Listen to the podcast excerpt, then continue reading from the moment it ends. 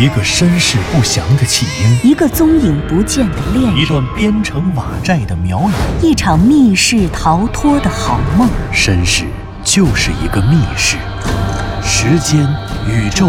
也都是密室。既然逃出去了，就别再回来，再回来。请听长篇小说《望山没有南风向》。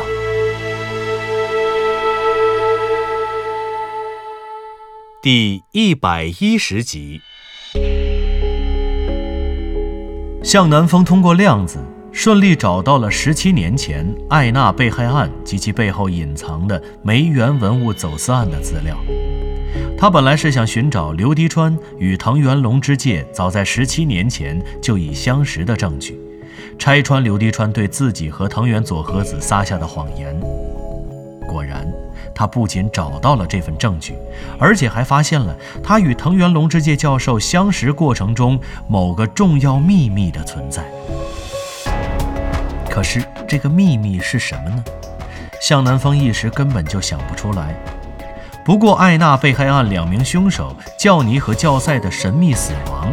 刘迪川副手小霞的因公殉职，还有十七年后藤原教授中了重害蛊而死的事实真相，以及刘迪川因为艾娜被害案及其背后隐藏的梅园文物走私案而发生了骤然巨变的整个人生，这些巨大的疑点，无疑不震撼着向南风的心。显然，这一切的疑点都指向了两个地方：班洪河畔大满海村后山崖壁上的那些石头究竟是什么？他们现在又在哪里？指使艾娜雇佣尼荣、教尼和教赛三人砸石头，最终收购那些石头的神秘缅甸商人又是谁？难道他会是当年还在读博士的藤原龙之介吗？如果是，藤原教授为什么在撞见刘迪川去大满海村抓捕倪荣等三名凶手后，向北向昆明方向去，而不是立刻往南出境去缅甸？难道他也在与刘迪川在山中错车险些相撞的一瞬间，意识到了刘迪川可能是抓捕倪荣他们的警察，意识到大满海村的命案已经暴露的事实吗？再者，如果真是这样，藤原龙之介在大满海村待了整整一夜，他去那里做什么了？是去找尼荣、教尼和教赛吗？他如果就是那个神秘的缅甸商人，那么他本不该认识这三个人。他只会认识大满海村的小混混艾娜，可艾娜已经在一天之前被这三个人杀死。可问题是，如果事情真是这样的话，藤原龙之介还来大满海做什么？他得到了他想要的那批石头，为什么还要来到大满海？这一夜，他该去哪里？又住在谁家？显然，如果是这样的话，藤原龙之介在大满海村这座古老的瓦族里，就应该不只认识艾娜一人。也就是说，为他工作的人不止艾娜一个。他那天的到来与艾娜无关，而是为了其他的事情。这就说明，在大满海村后山崖壁上的石头已经到手之后，藤原龙之介在大满海还有其他的工作尚未完成。那么，他在哪里，还在做着什么呢？当然了，或许还有另外一种可能：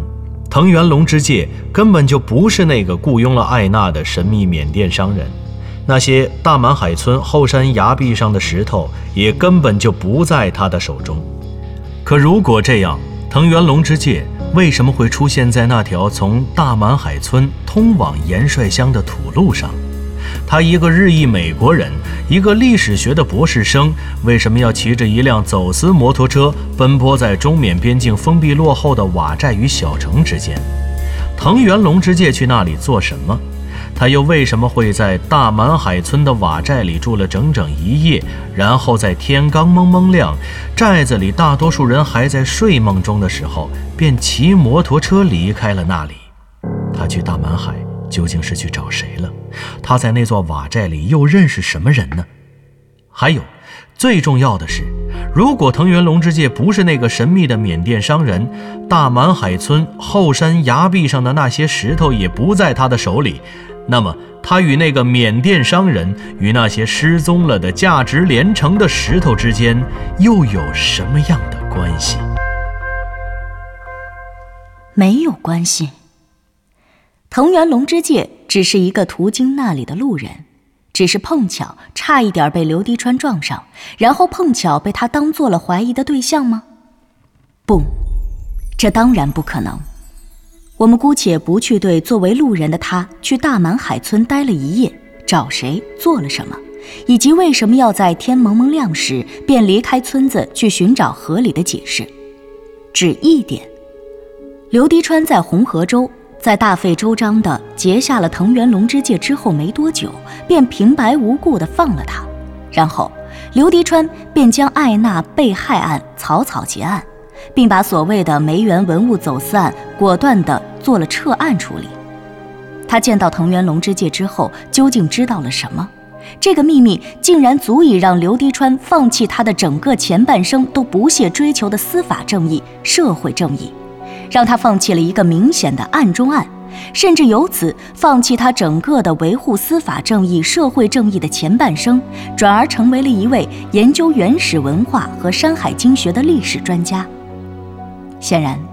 他一定从藤原龙之介的口中或者是身上得到了一个足以轻而易举地将这一切改变的理由，而这个理由又会是什么呢？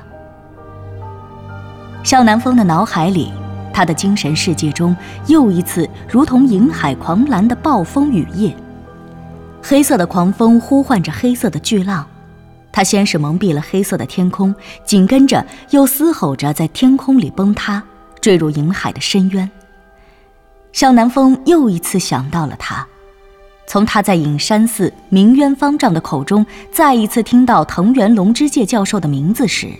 便一直孜孜不倦。追寻着的东西，可以说，向南风的一切推进，他的一切努力，都源自于对他的追寻。如今，刘迪川的谎言，仿佛又将他的希望重新推回到了原点。藤原龙之介教授的秘密。伟大的哲学家黑格尔，在逻辑学中提出了他哲学辩证法的三大规律，也就是。对立统一规律、质量互变规律和否定之否定规律，其中的最后一个规律——否定之否定规律，表明了任何事物的发展都不是直线式前进，而是螺旋式上升的。向南风对藤原龙之介教授秘密的求索，恰恰便是这样一条螺旋式上升的通道。他感觉自己一次又一次地靠近这个秘密，在一次又一次地与它渐行渐远。可无论怎样靠近，无论通过哪一条线索，他都无法真正的破解这个秘密；而无论他怎样疏远它，无论他选择哪一条线索，却又无法绕开这个秘密。藤原教授的秘密，就像是他解救路遥的漫漫寻亲路上，和寻找苗国与双生门的漫漫征途中，一个周而复始、不断往复出现的鬼影。你向着他走去，走也走不到；你背着他走吧，逃又逃不脱。转来转去，他总是又在某个你意识不到的角落里窜出来。你原本不会意识到那个角落的存在。你只是随便的看到了他，然后关注了他，靠近了他。可当你看来看去，却发现这个角落里藏着的，居然又是那个鬼影。是的，是的。这下，向南风不得不再一次面对这个问题：藤原龙之介的秘密。二零一一年十一月八日下午，向南风接到了一个临时的采访任务。他和林树被安排去采访客居本市的历史学家、美国奥利维奇大学东亚系的著名历史学学者藤原龙之介教授。那天夜里，向南风和林树遭遇了离奇的车祸，他们没能准时出现在圆圈艺术城藤原教授的研究室。而藤原教授也在当天夜里因为心源性猝死与世长辞，他再也没有机会等到与向南风的会面，等到那次对双方而言都无比重要的采访了。显然，在那个漫天飘雪的下午，在傍晚时偏僻无人的南郊公路上，向南风完全没有意识到，这次他根本不可能完成的采访，本是藤原教授处心积虑的安排。他早已认定了向南风这个身份特殊的孤儿，甚至是知道了他真实的身份。他来自那神秘苗国的过去，因为早在那之前的半年，藤原教授就不做任何解释的让自己的学生湘西谷主在网上接触了向南风，并与他渐渐的成为了无话不谈的网友。然而，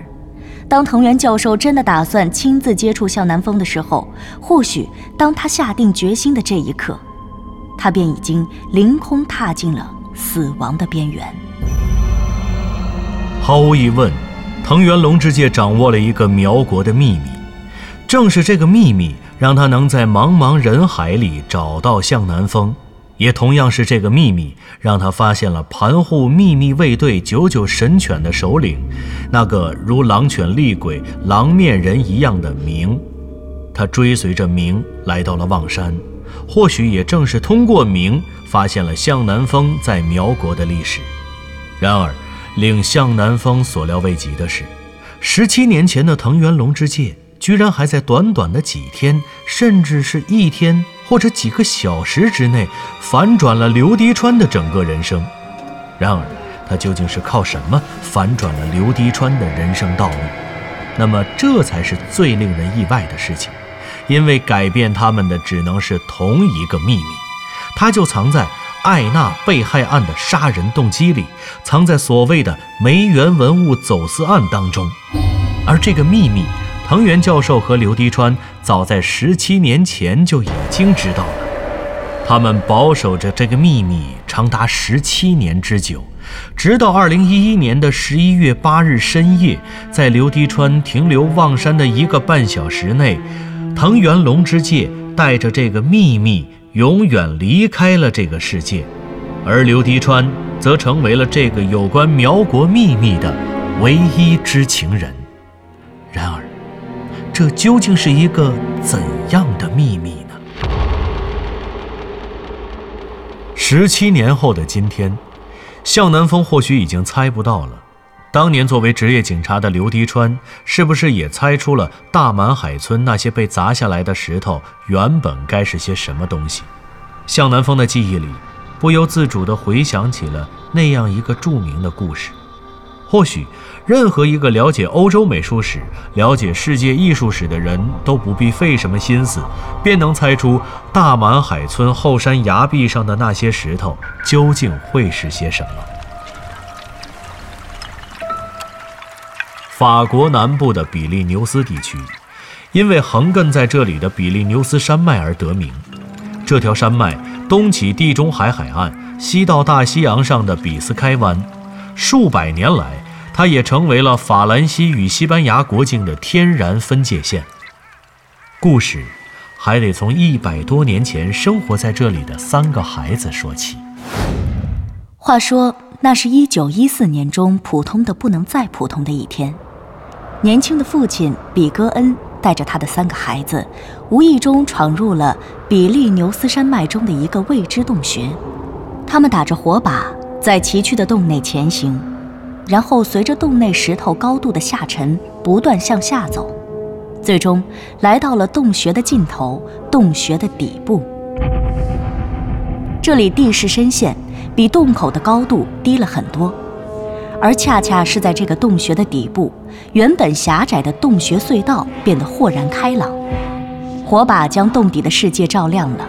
这里居然隐藏着一个原始文化，一个未知的古代人类的祭祀圣殿，一个由陡峭的岩壁和巨大的石天花板构成的天然神殿。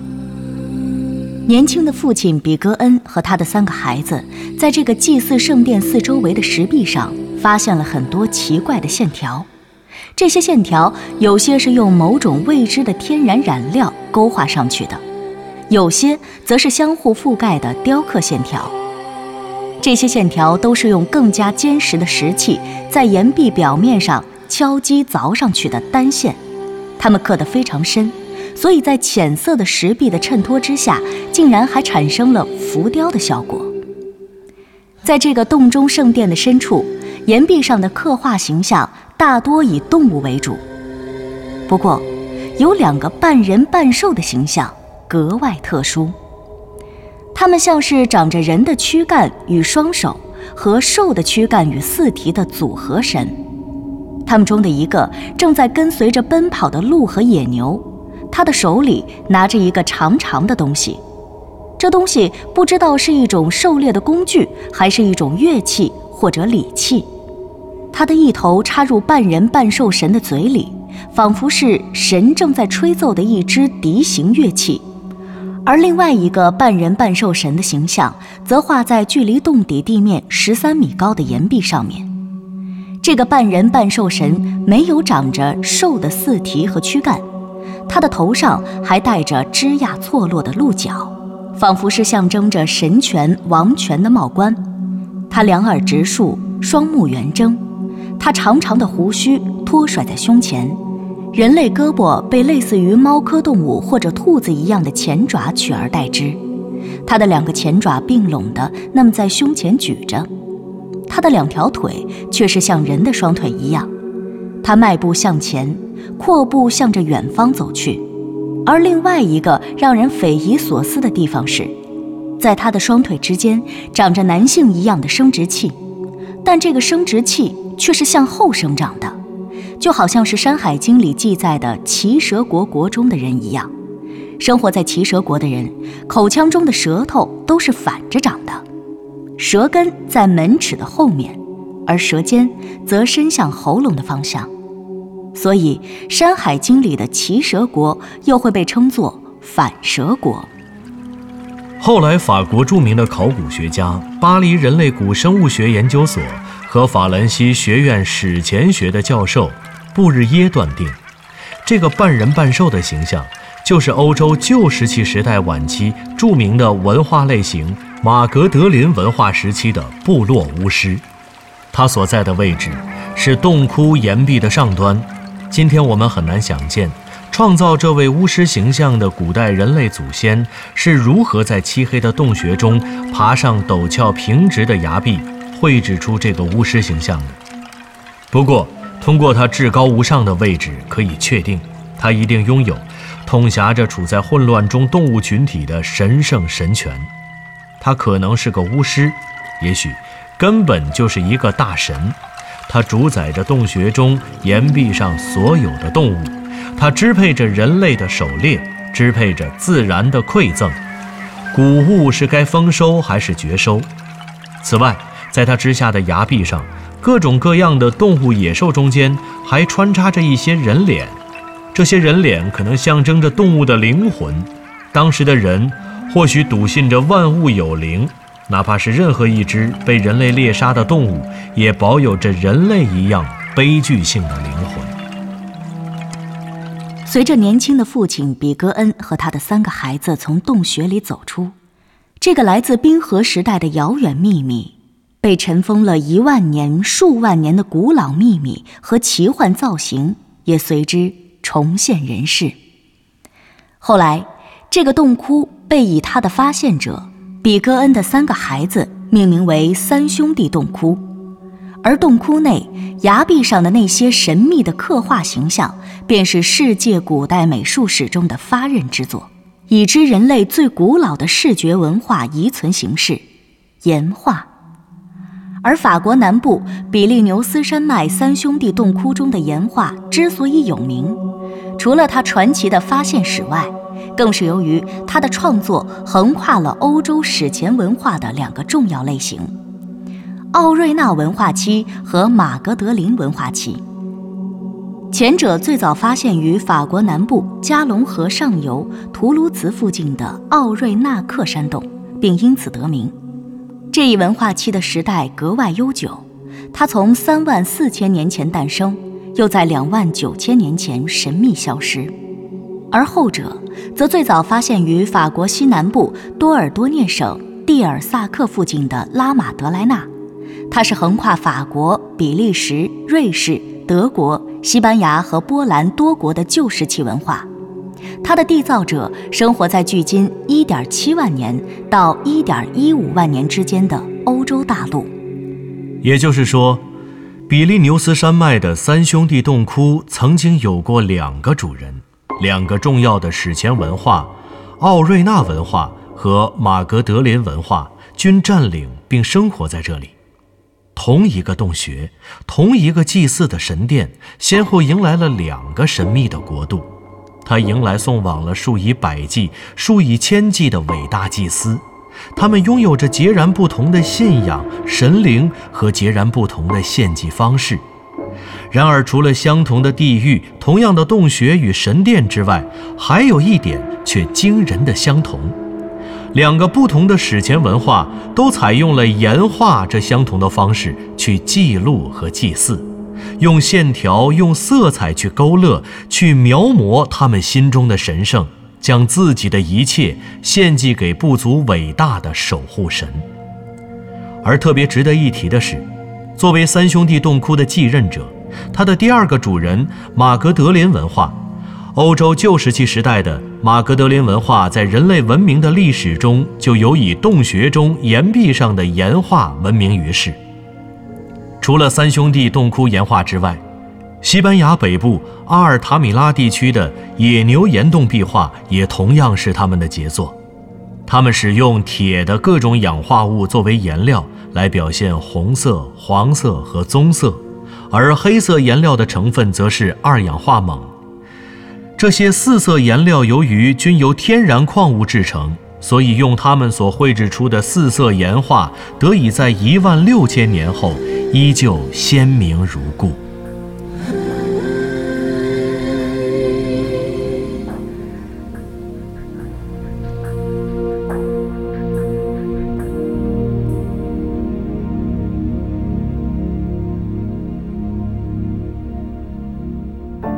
您刚刚听到的是长篇小说《望山没有南方向》。作者刘迪川，演播杨静、田龙，配乐合成杨琛，制作人李晓东，监制全胜。